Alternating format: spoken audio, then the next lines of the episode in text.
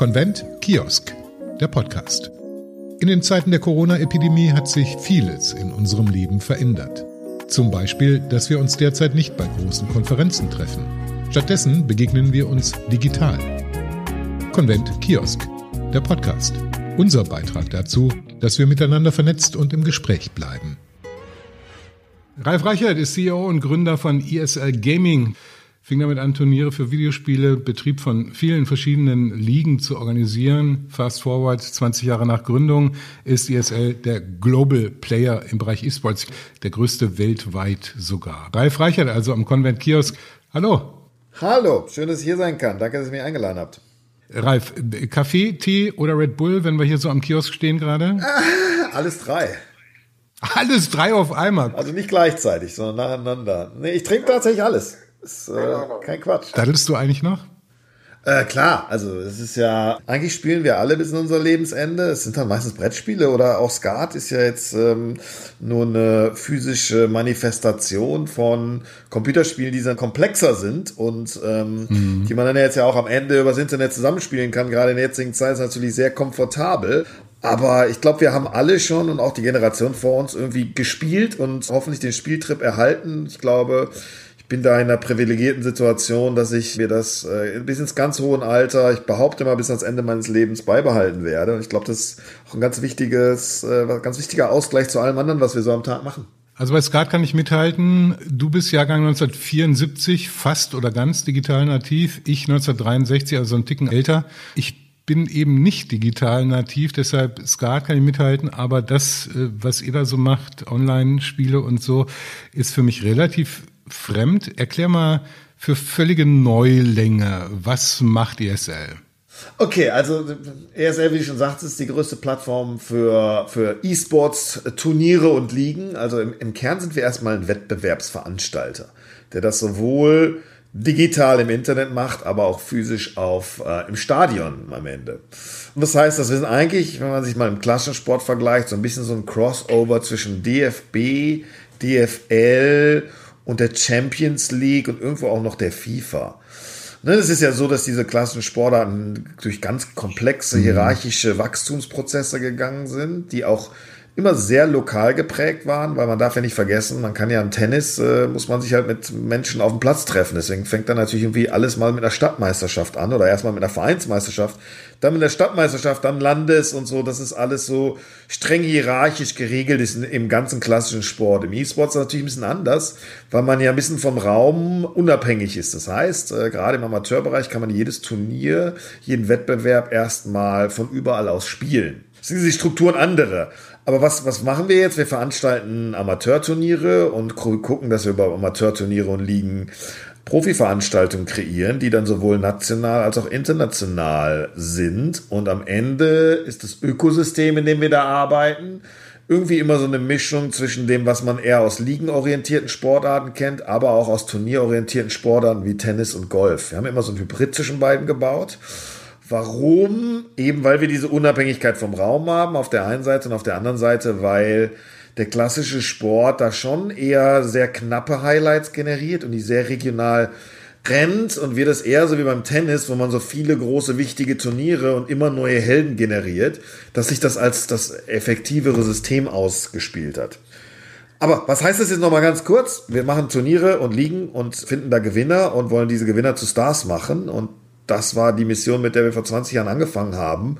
Und dass wir das in, mittlerweile in Stadien machen, wenn, wenn wir keine Pandemie machen, ist, ähm, ist das, was sich daraus entwickelt hat. Ja, ich wollte gerade sagen, du sagst in Stadien, aber auch digital. Also ihr gehört definitiv zu denjenigen, die für das, was dann am Ende des Jahres 2020 war, ganz gut präpariert waren. Dennoch, nicht in Stadien gewesen sein zu können, tut auch ESL weh, oder?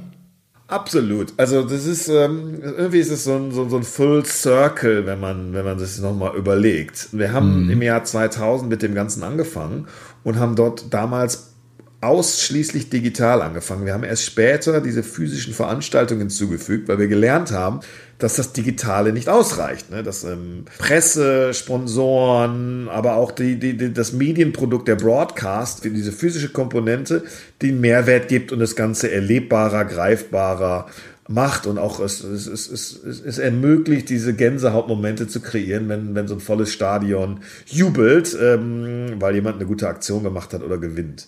So, also von daher kommen wir aus dem Digitalen, sind sehr stark ins Physische gewachsen. Und von daher haben uns diese Veranstaltungen dieses Jahr schon gelebt, weil sie das ganze Thema greifbarer machen. Auf der anderen Seite hatten wir aber den großen Vorteil, wie ich jetzt auch schon zwei, dreimal gesagt habe, dass wir unabhängig vom Raum sind. Das heißt, wir konnten im Endeffekt alle unsere Turniere und Ligen dieses Jahr fast ohne Verzögerung durchspielen. Was natürlich im klassischen Sport, äh, dadurch, dass man sich im Raum treffen muss, eine riesen Herausforderung war. Deswegen konnten wir, und worum geht es ja bei, so einem Sport auch immer, eigentlich um, um, um diese Wettbewerbe zu kreieren, damit Leute zuschauen können. Deswegen konnten wir zu jeder Zeit, auch im tiefsten Pandemiestrudel, sind unsere Veranstaltungen weitergegangen oder unsere Turniere und die Zuschauer konnten zuschauen. Und deswegen konnten wir so die Show must go on Logik verfolgen. Allerdings natürlich trotzdem so, dass ein volles Stadion, wie gesagt, schon einen Sondermoment kreiert, den, den wir leider nicht hatten. Aber ich glaube, der ist für uns temporär verschmerzlich ähm, und verschmerzbar. Aber langfristig wollen, sollen und müssen wir da schon wieder hin. Mal gespannt, wann das wieder losgehen wird, wie eigentlich alle anderen auch. Mich würde mal interessieren, die Typologie. Du hast gesagt, äh, ihr seid im Jahr 2000 angetreten, wolltet Stars produzieren, hervorrufen. Natürlich möchte ich gerne wissen, wer die Stars sind. Und dann die Genderfrage natürlich, machen das eigentlich nur Jungs? Also ich stelle mir den noch so ein bisschen pickligen Physik-Leistungskursler vor. es, es, es, gibt, es gibt witzigerweise einen Hintergrund, warum Computerspiele so ein Jungsthema sind. Und das ist, es geht weg in die, zurück in die 80er Jahre. Damals, als Nintendo mit seiner Konsole kam, die, das erste Nintendo, da wurde das, das war die erste, das erste Gaming-Produkt, was als Spielzeug gewertet wurde. Vorher war das immer in der Technikabteilung die ja auch tendenziell mal eher viele Jungs drin sind als Mädchen. Ne? Und dann, dann, dann wurde es halt gewechselt von Technik zu Spielzeug und damals gab es noch eine Jungen- und eine Mädchenabteilung in Spielwarenladen. Ähm, mhm. Kannst du dich bestimmt noch dran erinnern? Absolut, ja. Ja, ja aber das war so. Dieses Nintendo ist in die Jungsabteilung gelandet, gewandert und nicht in die Mädchenabteilung. Und dieses ganze Thema hat sich, hat sich über viele Jahre durchgezogen. Deswegen war Computerspiele lange Jahre entweder Technik oder Jungs-Spielzeug und dadurch natürlich äh, Jungs dominiert. Heutzutage ist es natürlich zum Glück, und das sieht man auch den Nutzerzahlen, da kann ich gleich ein bisschen was zu sagen, anders. Weil Computerspiele, das größte Plattform für Computerspiele oder Videospiele ist das Handy. Und das Handy ist ja vollkommen gender-agnostic. Ne? Es gibt ja keine irgendwie, ne? wenn man sich irgendeine Schulklasse anschaut, äh, dann wird die, da eine sehr klare Gleichverteilung in der Handy, ähm, im Handybesitz sein. Und von daher, wenn man sich auch die für Deutschland die Statistiken, wer spielt wie viel Videospiele oder also mal quantitativ, nicht qualitativ anschaut, dann sind das 58, äh, 52 Prozent Jungs und 48 Prozent Mädchen. Ähm, ah, spannend. Und übrigens sind es äh, 40 Millionen Menschen in Deutschland, also ziemlich genau jeder zweite, äh, zweite deutsche Einwohner oder Einwohner Deutschlands. Also da ist es sehr gleich verteilt. Jetzt sind wir natürlich in der Spitze des Spiels, in der höchst wettbewerbsorientierten Kategorie. Dieses klare, es geht um Gewinnen und Verlieren, es geht nicht im Kern um Spaß. Also Spaß ist ja immer ein Teil von Sport, aber ist nicht der Kern. Der Kern ist, sich zu vergleichen und zu gewinnen. Und da sind Mädchen oder das weibliche Geschlecht deutlich unterrepräsentiert. Was, was wir natürlich zu einem, zu einem signifikanten Teil auf diese Historie zurückverfolgen. Als Fans ist es dann schon wieder ein bisschen ausgeglichener. Ne? Also als bei, bei Athleten im Top-Bereich sind wir bei 1% Mädchen. Bei ich sag mal, im Amateurbereich sind wir eher so zwischen 10 und 20 Prozent Mädchen und bei Zuschauern sind wir dann schon wieder fast über 30. So ist mal die Verteilung, aber es ist noch ein Weg, bis da Gendergleichheit besteht. Wobei wir der, der festen Überzeugung sind, des festen Glaubens und es wissenschaftlich bisher auch noch, noch keine anderslautende Meinung gibt, dass, dass Mädels halt auf dem Computerspiel genauso gut performen können wie Jungs. Und das ist ja eigentlich was Tolles und das ist auch eins dieser, dieser Dinge, die es nur im E-Sport gibt, ähm, dass es diese Chancengleichheit gibt und die nicht nur über Geschlechter hinweg, sondern auch über, über andere körperliche Unterschiede. Es gibt ja viele Sportarten, die wenn ich irgendwie eine ganz leichte Beeinflussung meines Körpers habe und, und nicht der Schnellste sein kann, weil ich, äh, weil ich, keine Ahnung, ein bisschen zu großen Fuß habe, dann, dann bin ich bei den meisten Sportarten schon raus. Und beim E-Sports ist es nicht und es gibt wirklich nur, nur ganz schwere Beeinträchtigungen, die, die die Chancengleichheit da weggehen und deswegen ist es einfach der inklusivste oder ein wahnsinnig inklusiver Sport. Brauchst halt schnelle Finger auf jeden Fall, ne? Das ist äh, schnelle Finger und vor allen Dingen schneller Kopf, genau. Die brauchen und gut, gute Augen, denke ich mir. Ne? Gute, ne? ja, ja, ja, klar. Aber ich glaube, dass äh, klar, das sind die drei Kerndingen. Aber ja, hast du recht. Mhm. Sag mal, bei euch ging es 1997 los. Von der Story her finde ich das so faszinierend. Du hast da mit deinen Brüdern einen sogenannten Clan gemacht. Äh, SK Gaming hieß das. Und das Ganze klingt in meinen Ohren wie so eine Garagengeschichte aus dem Silicon Valley. Ihr wart so richtig erfolgreich, ne? Also die Antwort ist ja, stimmt. Ne? Äh, wir, waren, wir waren für die damaligen Verhältnisse sehr, sehr erfolgreich. Nee, wir, wir haben das ja aus, also das ist ja ein Schritt zurück. Womit sind wir aufgewachsen? 74 bin ich geboren, hast du schon gesagt. Ich bin mit ähm, hm. Fußball und Computerspielen aufgewachsen. So, das war meine, war meine Jugend. Also wir hatten irgendwie das Privileg, dass wir, dass wir ganz viel Zugriff auf dieses Medium schon von Anfang an hatten und es für uns eigentlich nichts Besonderes war. Aber noch mit, mit, mit fünf ein Viertel Floppy-Disks, ne, die man wechseln musste, weil die Dinger keine Festplatten hatten, richtig? Da waren wir voll mittendrin. Und ich habe zwei Brüder, äh, wie du jetzt gerade gesagt hast, und mit denen haben wir, habe ich mich natürlich in allem gemessen, was es ging. Da gehörten Computerspiele ganz natürlich dazu. Genau wie der Fußballplatz, aber auch wie Tennis und Basketball und Skateboarden und alles, was man so machen konnte. Und dann bin ich äh, ganz normal studieren gegangen ähm, in Essen und habe dann, dann den Zugriff so äh, Anfang der 90er, 93, 94 als Student waren wir die ersten, die wirklich ins Internet konnten und es auch irgendwie einigermaßen bezahlbar machen. Und da gab es dann die ersten Spiele, die man da online auch spielen konnte, was wir auch gemacht haben. Und dann gab es 97 oder 96 kam das Spiel Quake raus, was so die echte erste Plattform war, wo es sowas wie Wettbewerbe gab. Klar, da gab es Doom, aber das war noch deutlich kleiner. Und das Spiel haben wir im Freundeskreis sehr intensiv gespielt, haben uns da auch immer ähm, gemessen im direkten Umfeld und irgendwann haben wir damit angefangen im Internet zu spielen und da haben wir eine neue Welt gefunden, die es da gab. Es waren ein paar hundert Menschen in Deutschland, ähm, später ein paar tausend, Irre. aber aber da gab es eine echte Community, die die auch eine nationale Meisterschaft dafür so ein bisschen selbst organisiert hatte. Da gab es die LAN-Partys, die dann immer ein Turnier dazu hatten. Und haben wir Blut geleckt. Und da sind wir reingegangen und da haben wir dann ein Team gegründet, weil da gab es irgendwie diese Clans. Und dann haben wir das Team äh, Schrödkommando, heute bekannt als SK Gaming, gegründet, aber, aber ganz klar als Hobby, ne? Also, weil das war, das war irgendwie cool, das war neu, das war Pionier. Und wer uns dann aber kennt und wie die Geschichte auch geschrieben hat, wollten wir natürlich die Besten sein. So, das war, ähm, da sind wir halt echte, echte wettbewerbsorientierte Kids gewesen. Und wir waren erst relativ gut in Deutschland, dann auch in Europa und dann sind wir auch nach Amerika auf Turnieren gefahren. Haben den, das Team auch einigermaßen bekannt gemacht. Es war noch kein Geschäft, aber es war schon so, dass wir Sponsoren hatten und diese Reisen auch bezahlt gekriegt haben und ähm, uns ein Taschengeld dazu verdienen konnten. Kein, kein echtes Geld, aber mal zumindest ein Taschengeld, eine Grafikkarte hier und da. Und daraus ist dann auch so ein bisschen die Passion für die ESL entstanden, weil was war damals noch ganz klar? Damals wurden wir als Computerspieler, wurden wir stigmatisiert.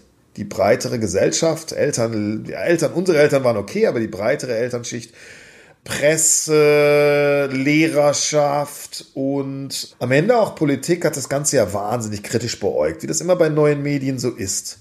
Und deswegen wurde man eher, eher belächelt für das, was wir da getan haben. Ist da heute eigentlich noch was übrig von, dass die Leute sagen, Mensch, die Kids sind vorm Bildschirm und obendrauf noch die ballern? Wenig, aber ist noch, aber komme ich gleich zu. Ähm, ja. Komme ich gleich zu, parke ich mal ganz kurz. Weil es ist, glaube ich, ne, und, und, und, und das, das fanden wir ungerecht und doof. Und wenn man sich das auch mal aus einem sozialen Aspekt anschaut, was suchen denn junge, heranwachsende 14- bis 18-Jährige? Jetzt, wo wir zu den Älteren gehören, kann man das ja, glaube ich, sehr schön sehen. Die schauen ja eigentlich immer zu, auf, na, nach Anerkennung. Die wollen ja eigentlich nur anerkannt werden. Mhm. Das ist ja echt so ein Kerntreiber in der Pubertät. Und dass diese ganzen Elterngenerationen das damals nicht verstanden hat, dass wir ja nichts anderes gemacht haben, als um Anerkennung zu kämpfen, ob jetzt, ne, in welcher, in welcher Kategorie auch immer. Und wir haben gleichzeitig erfolgreich Fußball gespielt. Und da haben wir die komplette Anerkennung bekommen von allen Beteiligten. Ne? Also jemand, der sich vorstellen kann, das habe ich als total unfair empfunden. Und das habe ich als diskriminierend für die empfunden, die halt gut Computerspieler sind und nicht gute Fußballer. Kann ja nicht jeder beides können. Ist ja, ist ja auch total absurd. Also alles, was wir heute irgendwie als, als, als Gleichberechtigung, Inklusion und so verstehen, wurde damals komplett ad absurdum geführt und, und einfach psychologisch falsch gemacht. Und deswegen war so der, der, der soziale Aspekt, nee, wir bauen da jetzt eine Infrastruktur, wir bauen eine Bühne, erst digital und später physisch. Wir bauen eine Plattform, auf der wir diese Kids zu Stars machen und denen die Anerkennung generieren, die sie bekommen sollen und im Zweifel auch mal einen Job daraus machen können. Das war so der eine Teil, warum wir das dann gemacht haben, warum wir von Team zur Liga gegangen sind, oder ich zumindest. Und der andere Teil dazu war, hm, und wie machen wir das? Ne? Also tolle Idee geht ja. Aber damals haben uns schon Leute zugeguckt und wir haben selber anderen zugeguckt und wir waren der festen Überzeugung, Schrägstrich, wir wussten, das wird ein Zuschauersport. Es war vollkommen klar. Und wenn Sport eine gewisse Größe hat und da genug Leute zuschauen, dann kann man das auch monetarisieren und dann kann man ein Geschäft draus machen, dass es zumindest mal überlebt, weil ne, es bringt ja keinem was, wenn man, wenn man äh, irgendwas baut, was aber nicht irgendwie self-sustaining, also für sich alleine stehend äh, funktionieren kann. Und das war so die, die, die, die Vision und die Mission, die wir damals gemacht haben. Das ist bis heute die gleiche geblieben, um ehrlich zu sein. Ähm, wo stehen wir heute im Vergleich damit? Natürlich ganz woanders, weil Computerspiele, wenn die Hälfte der Bevölkerung Computerspiele spielt, ist es schwer zu sagen, die sind alle bescheuert. Ne? So Argumente. Also es hat ja mathematisch schon nie Sinn gemacht, weil ne, auch vor zehn Jahren haben halt 15, 20 Millionen Menschen in Deutschland Computerspiele gespielt werden. Diese, diese ganzen Argumente, diese ganzen Diskussionen haben wir uns an vielen Stellen durchgekämpft. Dann waren wir auch an vorderster Front. Ich würde sagen, die sind noch immer noch nicht ganz weg, weil es natürlich immer noch ein Generational und Generationsproblem gibt von einer Generation, die Computerspiele einfach nicht versteht. Da gibt es dann einen Teil in dieser Generation, der es auch nicht verstehen will. Und der werden wir es auch nicht mehr erklärt kriegen in diesem Leben. Ne? Also es ist dann einfach so, wenn ich mir etwas nicht verstehen will, dann kann ich es nicht verstehen. Auf der anderen Seite sind aber ähm, ganz viele Leute wie, wie, wie ich jetzt natürlich auch damit aufgewachsen oder haben ihre Kinder damit aufwachsen sehen und die haben ja, glaube ich, rausgefunden, dass klar, Medienzeitbegrenzung gerade in jungen Jahren ist, glaube ich, ein probates Mittel. Und mein, mein, meine Tochter und mein Sohn, die dürfen natürlich auch nicht acht Stunden am Tag Computerspiele spielen, wie, genauso wenig wie sie acht Stunden am Tag Lego bauen dürfen. Ne? Also so dieses, nix, nix macht in der, in der Zeitintensität Sinn, aber in einer balancierten Art und Weise, bis man, bis man selber entscheiden kann, wie viel Zeit man da rein entwickeln will, ist Computerspiel was Tolles, ist was Soziales und kann ich jetzt gleich noch ganz viel darüber sagen, warum es gut ist. Aber alles in seinem Maße. Gibt es eigentlich auf dieser Reise von ähm, der Garage, vom Clan hin zum äh, dreistelligen Millionenunternehmen so ein Event, ein, ein Punkt, wo du wirklich sagen würdest, ja, das war der Knackpunkt, da sind wir von der Spitzen auf die breite Zielgruppe gekommen und da waren wir plötzlich nicht mehr die Nerds, sondern bespielten eben eine riesen Community. Gab es so einen Moment, so einen, so, einen, so einen mentalen Moment für dich ganz persönlich, wo du gesagt hast, das war, keine Ahnung, 2003, 2004, think big, do big. Der Tipping Point, ne? Ähm, genau. Ich würde sagen, drei kann ich da rauspicken. Einer ist immer zu wenig. Einer war 1998, waren wir in, in Schweden, in Stockholm, äh, in Göteborg, hier in Stockholm. Dort gab es eine inoffizielle Weltmeisterschaft, wo mein Bruder, der Benjamin, ähm, teilgenommen hat. War eins gegen eins, nicht Team, sondern Einzeldisziplin. Aber ja, dort sind meine Eltern mitgekommen für ein Wochenende. Und die haben sich das ganze Wochenende angeschaut. Die hatten natürlich nur ein begrenztes Verständnis von dem Ganzen, aber, aber die haben uns halt auch beim Fußball begleitet und das war jetzt mal das wichtigste Turnier. Da wollten die jetzt auch begleiten. Also erstmal schon mal cool, ne? Bin ich auch ist heute stolz drauf. Sind die mitgefahren ähm, und haben sich das angeguckt und kamen dann so auf der Rückreise. Jetzt, mein Bruder ist Zweiter geworden, war natürlich total toll und total schrecklich gleichzeitig. Ne? Ähm, kennt man ja aus vielen psychologischen Studien auch. Zweiter Platz ist echt ein Problem.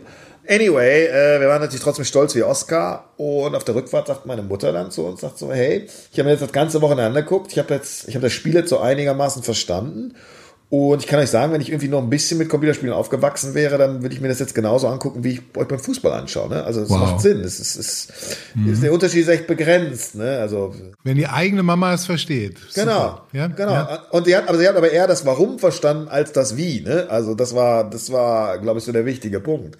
Und das war schon so, so ich habe gerade eben so ein bisschen lapidar gesagt, wir wussten, dass das ein Zuschauersport wird. Ähm, das wussten wir, weil wir selber geguckt haben, aber auch, weil meine Mutter uns das gesagt hat. Ne? So, die hat uns das nochmal gespiegelt. Ich glaube, das war so das eine. Ähm, der, der, der, der, der zweite Punkt war dann tatsächlich, als wir, als wir es gegründet haben und so angefangen haben, wahrscheinlich da die ersten, die ersten Zuschauer zu generieren mit dem Videostream. Wir haben das dann probiert, so wie so eine Sportschau zu, zu präsentieren oder wie eine Live-Fußballübertragung, was heute ja normal ist, aber selbst damals ja noch nicht so normal war. Denkt dran, ne, es war 2001, 2, wovon ich jetzt gerade rede, da gab es noch kein Facebook, kein YouTube, kein YouTube Live, ähm, Social Media und Livestreaming im Internet waren noch nicht erfunden. Das heißt, da haben wir, da haben wir es aber geschafft, tatsächlich die Leute daran zu fesseln und wir haben, haben da die ersten Turniere in, in einer Ebay-artigen Weise unsere Zuschauerslots verkauft, weil es natürlich begrenzte Bandbreite gab. Ne? Aber ja. Mhm. Ne, da hatten wir dann so 256 Slots und die waren halt in 10 Minuten ausverkauft und wir haben da 3000 Boah. Euro mit verdient, die wir umgekehrt wieder dann für die Bandbreite ausgegeben haben. So, ne? Also das war dann so der Proof of Concept auf, auf digitaler Ebene und dann gab es den auf physischer Ebene. Der kam aber relativ spät. Wir haben dann viel auf Messen gemacht. Das hat doch super funktioniert. Aber dann haben wir 2013, 14 die ersten Stadien gemietet ne? und die wurden dann auch noch ausverkauft oder fast. Wo war das? Es war in Katowice, Polen, das war das erste 13 und in Frankfurt hier Commerzbank Arena äh, 14. Die war nicht ausverkauft, aber wir hatten da 10.000 Leute vor Ort da gab es dann einen so ein, eigentlich bei all diesen, bei beiden dieser Turniere gab es immer den Moment, wenn ich ein Presseinterview gemacht habe, kam der Journalist zu mir und sagte, Hallo Herr Reichert, eigentlich wollte ich Sie jetzt fragen, äh, ist das ein Sport und warum ist das ein Sport? Jetzt bin ich hier in diesem Stadion, jetzt merke ich diese Atmosphäre, ich sehe diese Athleten vorne auf der Bühne. Die Frage kann ich mir schenken, deswegen ähm, wird das olympisch. So, also diese Frage, ist das ein Sport, hatte sich da erledigt. Also heute, die, da gibt es ja immer noch Institutionen in Deutschland, die darüber Gedanken machen, aber für, für jemanden, der, der das erlebt hat, war das seit 2014 erledigt, die Frage, der nicht aus dieser Industrie kam. Das war eigentlich so der, der wahrscheinlich der letzte Tipping Point. Ab da war es dann klar, wie das weitergeht. Klar, klar. Hm. Äh, reden wir ein bisschen über Business noch. Wertschöpfungskette stelle ich mir so vor, Ticketing, Sponsoring, Marketing, Merchandise oder fehlt da noch was? Da fehlt ein bisschen was, aber, aber also nein, die erste Antwort ist erstmal richtig. Sponsoring, Medienrechte, wie in jedem Sport am größten, äh, die physischen Sachen, Ticketing, Merchandise ein bisschen kleiner. Jetzt gibt es beim, beim E-Sports ein Sonderelement und das ist ähm, Digital Merchandise oder Digital Items weil das Ganze ja in dem Spiel stattfindet und das Spiel ja anders als beim Fußball jetzt mal kein physisches Trikot verlangt oder ne, wie ein Tennis oder ein Tennisschläger, Klar. sondern eher äh, eine Maus und Keyboard als Input-Device und dann im Spiel kann man sich Hüte, Schwerter oder ähm, Umhänge kaufen, haben die natürlich auch gebrandet von Liga und Teams einen, einen, einen relevanten Impact. Also das ist dann so, das Digital Merchandise, das physische ist ein bisschen anders und das Digital ist on top, was es ja so im Klassensport auch gibt, weil ne, mittlerweile sind die ganzen Fußballvereine ja auch in FIFA und ähm, bei den guten Sportlern gibt es auch ein Spiel und da gibt es auch eine Monetarisierung und bei uns ist das dann ganz nativ im Spiel drin und ähm, das, was wahrscheinlich langfristig auch noch viel, viel, viel, viel größer wird ähm, und total unterbewertet ist und wird. Viele Gründer merken ja nach ein paar Jahren so, alleine geht's nicht so optimal weiter, gucken nach einer Finanzierung. Habt ihr auch gemacht, Finanzierungsrunde nach ein paar Jahren und dann stieg 2015 Modern Times aus Schweden ein. Jetzt ganz oder recht aktuell gibt's den Zusammenschluss mit Dreamhack. Wie läuft das Business jetzt ganz aktuell? Vielleicht nochmal zurück. Wir haben am Anfang einen Business Angel gehabt, also ein klein bisschen Geld bekommen, was ohne das hätten wir es auch nicht geschafft, ne? also Startkapital. Haben dann aber fast zehn Jahre aus unserem eigenen Cashflow überwiegend das Wachstum finanziert. Dann 2010 haben wir einen Venture Capitalist reingenommen, wie das ja heute ist, das ja normal und äh, auch bekannt. Damals war das noch relativ klein und das war deutlich komplexer und schwieriger, das äh, da äh, Zugriff zu bekommen. Haben wir aber gemacht, geschafft. Und 2015 wurde das Ganze richtig groß, deswegen haben wir, wie man es nennt, einen Strategen dazu genommen. Die Modern Times Group, die so ein bisschen das Pro7 aus Skandinavien war. Warum haben wir das gemacht? Weil die, weil die aus dem ihren Kern im klassischen Sport-Broadcasting hatten. Und wir glaubten, da können wir, da können wir, die verstehen uns am ehesten von allen, mit denen wir so gesprochen haben. Und Thema Nummer zwei, die sind in Skandinavien groß, was so ein bisschen neutral ist wie die Schweiz. Wir wollen jetzt keinen Shareholder haben, der, der in, in Primärmärkten von uns eine Media Company ist, weil das ja eher unsere Kunden sind, als unsere Shareholder sein sollten.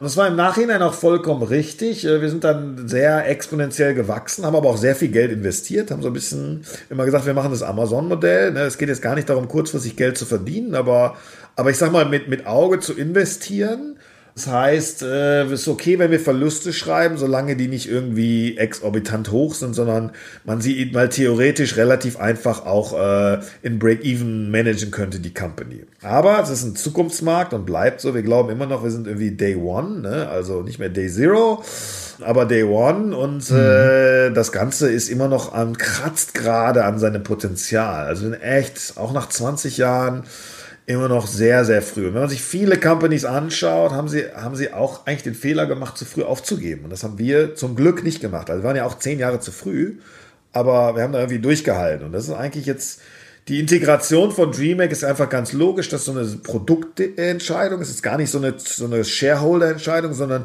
wir glauben, dass die DreamHack-Produkte und auch das DreamHack-Team extrem gut zu uns passen und wir da gemeinsam einfach schneller wachsen können.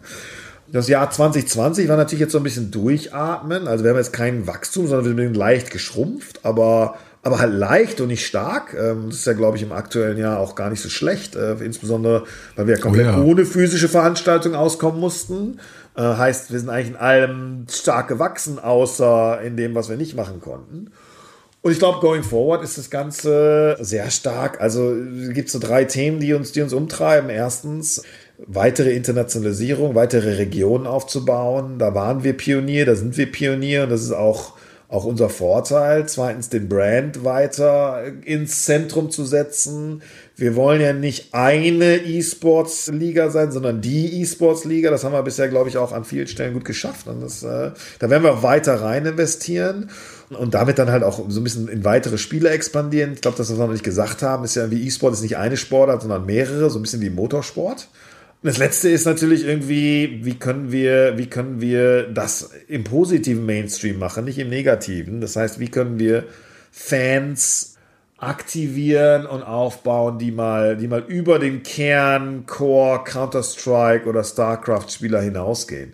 Und das hat viel damit zu tun, Stars aufzubauen. Das hat viel damit zu tun, ähm, lokale Helden zu bauen. Und das ist, ähm, das ist die simplifizierte Aussage davon, ist, wir suchen den Michael Jordan des E-Sports, aber die, die, die Komplexe ist natürlich deutlich anders. Und das, das letzte Thema ist einfach auch noch auf, auf nationaler Ebene mit, mit starken Partnern zusammenarbeiten. Wir haben gerade vor ein paar Wochen announced, dass wir mit der Bundesliga zusammenarbeiten, die virtuelle Bundesliga gemeinsam betreiben so ein bisschen das Thema Gaming wird Mainstream ähm, einfach da den, den, den, den klassischen Institutionen hier und da helfen, ähm, das, das hoffentlich dann besser hinzukriegen mit unserer Erfahrung. Ein paar kurze Geschichten noch. Ähm, wer, wer ist am nächsten dran an einem Michael Jordan in der Welt des E-Sports? Ha, sehr gute Frage, sehr gute Frage. Also, es gibt, äh, es gibt einen deutschen Dota-Spieler, Kuroki heißt der. Der ist die letzten Jahre dran gewesen, hatte jetzt ein nicht so gutes Jahr. Mal schauen, wie es weitergeht. Es gibt in, in League of Legends einen, der heißt Faker.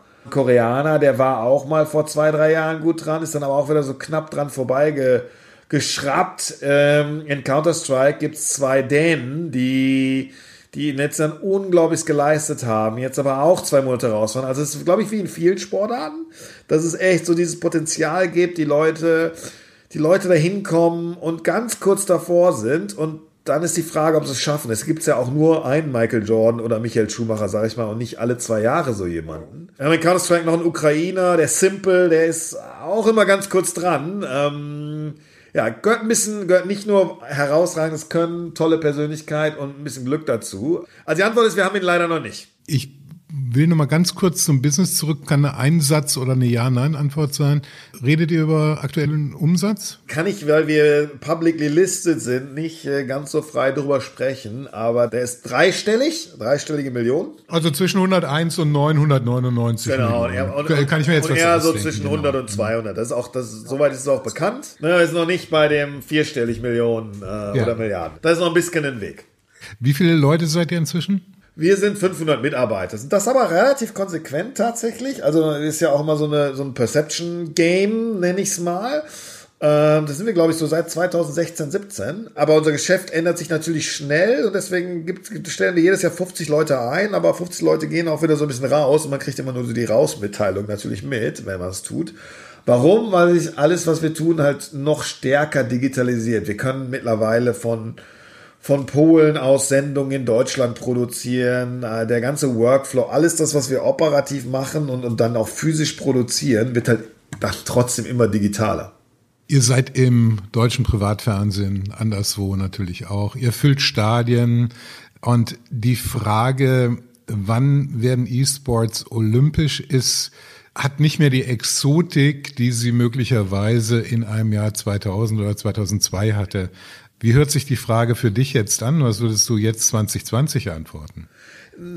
Witzigerweise, das ist ja immer so die Herausforderung, da nicht zu reißerisch zu wirken. Auf der anderen Seite wollen wir aber natürlich auch immer authentisch bleiben. Tatsächlich, so, so, so schnöselig, wie das sich jetzt anhört, sage ich seit 2014, seitdem diese Frage vom Sport weg ist, hin zu Olympia eigentlich das Gleiche. Es ist überhaupt gar keine Frage, ob es, nur eine Frage, wann. Die Frage, wann, kann ich aber nicht beantworten, sondern die müssen die Olympioniken da beantworten. Es dauert alles im Leben oder das meiste dauert länger, als man glaubt. Das ist ja auch ne? die Story des E-Sports. Ne? Wir haben natürlich mhm. 2000 gedacht, das geht viel schneller. Klar. Von daher ist es dauert wahrscheinlich noch einen Ticken, aber es, es gibt kein Szenario, in dem das nicht passiert.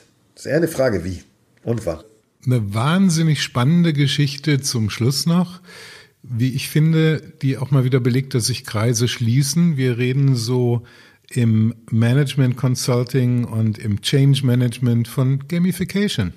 Aha, klar. Davon, dass Tugenden, dass bestimmte Prinzipien, Strategien aus der Games World in das Management, in das Change Management von Unternehmen und Corporates Einzug halten. Das wäre doch eine Seitenbetätigung für euch, ne?